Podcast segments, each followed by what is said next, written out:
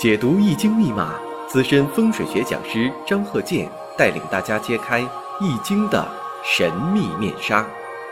周易新天地，五行解奥秘。请听周易五行。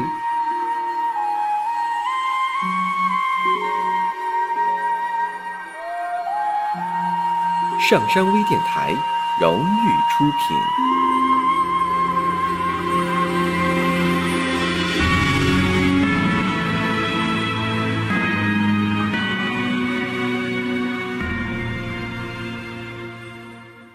大家好，我是张和建。周易五行，下面呢，我们接着讲啊，五行当中的例子。讲这个五行啊，生日五行啊，我中间呢也会穿插一些像这个房屋建筑的啊，五行环境学啊，我都会讲。在这里呢，大家应该理解我新创造的名词。那么下面呢，看一下这个生日五行：丙戌、庚寅、戊午、丙辰。首先呢，我替大家看一下呢这个已知条件。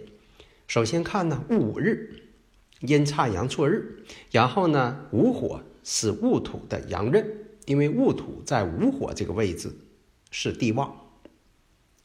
再看一下月，月呢庚寅，那这个寅木地支呢这是寅木，要记住，像木啊对他来说就是官星。男士，如果是男士啊，这位是男士，那这个官星呢，就代表社会地位、等级、工作能力。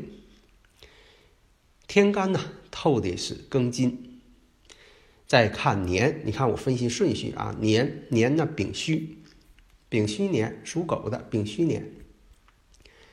再看一下天干透出的丙火，丙火呢对戊土来说偏印，因为丙火生戊土。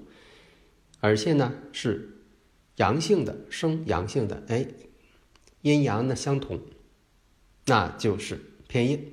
再看一下时上，时上丙辰，丙辰丙火还是偏印。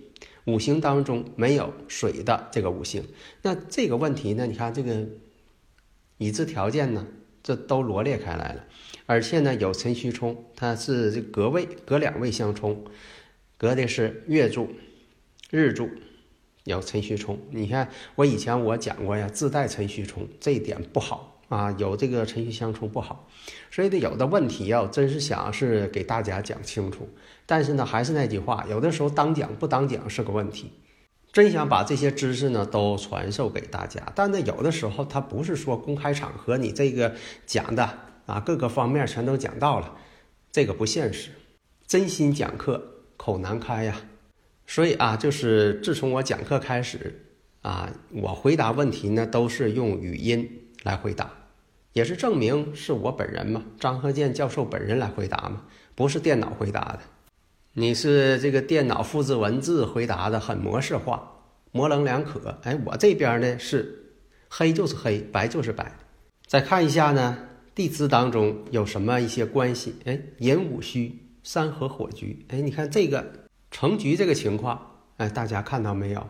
再一个四柱全阳，根据张鹤建教授全凭看圈的理论，那这个五行当中，第一眼给你感觉，在婚姻上、感情上与妻子关系的问题上，这已经是很明显了。学会我的理论呢，哎，看的时候呢就非常迅捷快速。你要是说要弯子，又分析这分析那的啊，到最后呢，得出不了什么更好的结论。费了很大的劲，连分析个喜用就分析了好几天啊，最后得出的结论呢，没有什么确切性。像以前有一些音乐家呀，他有的是真不识谱，但是呢，并不因为他不识谱呢，他不是音乐家。你像这个提到这个帕瓦罗蒂，传说啊，他看不懂五线谱。像这个盲人阿炳。啊，他他创作的时候只能说他演奏，别人给他记录，他不可能写啊简谱写五线谱去。但这些人呢，确实有艺术天赋。你看有那个呃弹吉他弹的特别好的人，那他有的时候你问他，他真就不识谱，但是呢，他心里学会的歌听几遍，哎，他马上就能演奏出来。其实这样人更厉害，因为他有乐感。那你像有很多人呢，就说的，呃，演奏哪方面呢，非得要乐谱啊，要求乐谱啊，啊，凡是没有谱不会演奏的，这样人呢没什么发展。那我讲这些呢，这段时间啊，你就可以分析这个五行了。然后得出结论，你看跟我说的大致是否一样？因为我这里呢只能说一个大概，我不可能把这人呢所有的东西啊，这一生啊都给说出来啊，事业呀、财运呐、婚姻情感呐、与六亲关系、健康啊、大运重点流年啊，这一说能说出这个人六十多岁以后的事情去啊，那我这一堂课也说不完呢。有的朋友问呢，说这个下运九运，不管是这个。坐向上是下卦呀，还是替卦呀？它没有望山望向，啊，这个是怎么办呢？这个没有望山望向啊。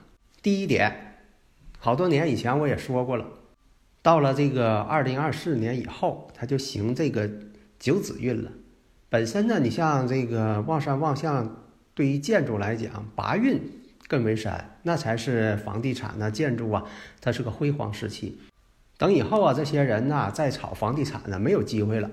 你买房子自己住行，啊，所以说，呢你从地运上来说，它也是反映出这个情况了。因为到九运它没有望山望向，但是呢，并不代表说的没有望山望向就不好。你像说有这个九子星的，啊，该有这个呃窗户的，它有窗。